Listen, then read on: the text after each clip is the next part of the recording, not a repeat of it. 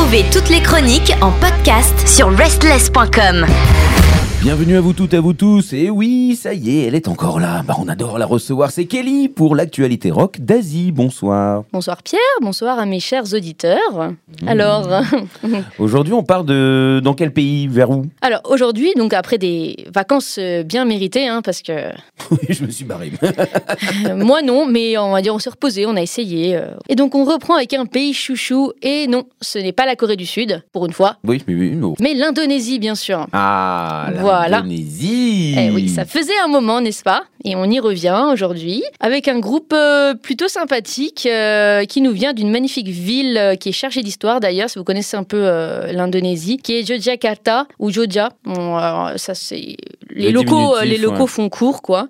Alors Mhm. ça s'écrit Jogyakarta, mais ça se prononce pas du tout comme ça. D'accord. Donc bah, c'est une magnifique ville et donc avec un groupe magnifique aussi qui s'appelle Cold Haven. Cold Heaven. Mais pas Haven dans le sens euh, H-E-A-V-E-N, mais Mhm. H-A-V-E-N. D'accord. Voilà, il y a juste le E en moins, tout Mhm. simplement. Ça veut pas dire la même chose. Donc, c'est un petit groupe de quatre personnes. Pareil, euh, un des membres du groupe aussi est euh, produit et un peu en charge de tout ça, en fait. Voilà, donc il y a Yann Anata, qui est le producteur, l'ingénieur son et le claviériste du groupe. Arlen Yaprianto, qui est euh, le guitariste. Alga Dichandra, qui est le chanteur, et Jax à la batterie. Donc, quatre messieurs. Et donc...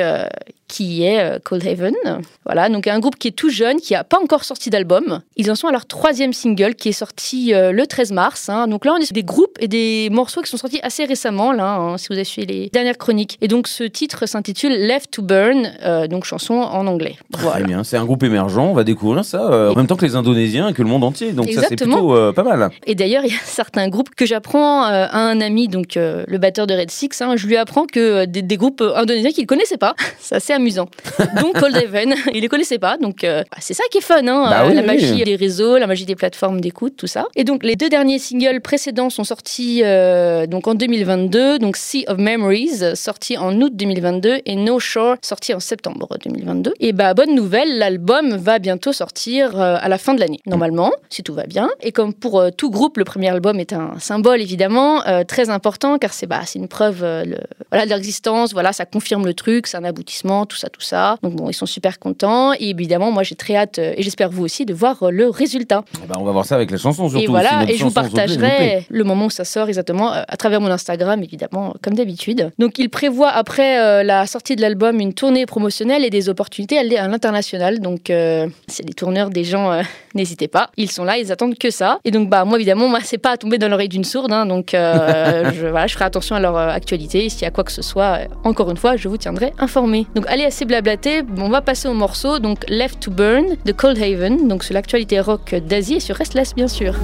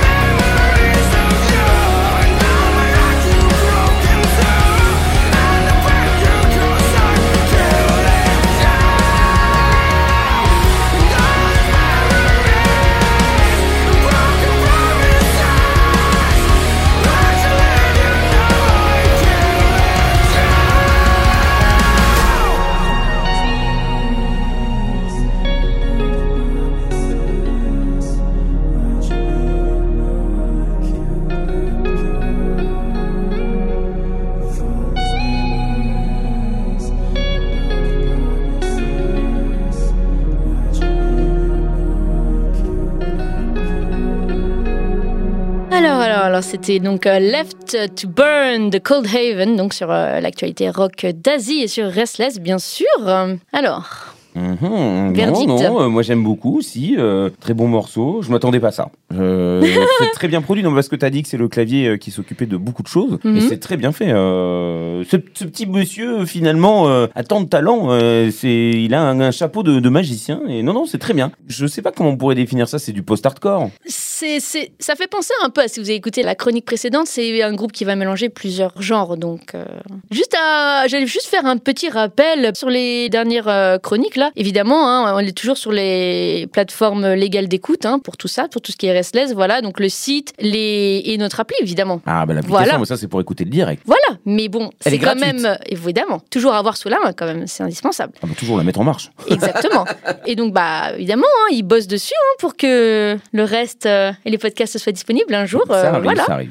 Et donc, euh, reprenons. Donc, euh, ce que j'ai adoré, moi, avec ce morceau-là, c'est que ça commence euh, soft, puis on y découvre quand même une, voilà, une super production, hein, comme on disait. Bon, des guitares de ouf, bon, les riffs, j'ai adoré. La voix de Arcade, donc le chanteur, voilà, pareil, soft au début, puis après, il va nous pousser des crimes, alors, trop bien. Des crimes, voire même presque limite, presque vers le guttural à un moment donné, genre ça part un peu dans des trucs assez costauds. Donc, moi, je suis pas contre, hein, pas du tout. Puis les chanteurs, chanteuses, moi, qui ont plusieurs cordes à leur arc, littéralement, c'est moi c'est ce que je kiffe quand ils savent faire des chansons douces et puis des des scrims et puis des gutturales et puis des voilà ça c'est mon kiff. Euh, donc euh, là je suis aux anges. Puis bah le processus d'enregistrement est assez intéressant que ce soit pour euh, le clip ou la production en général parce que étant donné que Arland donc le guitariste lui vit à Kalimantan et qui est sur l'île de Bornéo donc qui est pas l'île euh, Mm. on va dire principale entre guillemets donc l'île de Java où il y a Jakarta etc c'est l'île de, de Bornéo et Jogja donc Yogyakarta. Et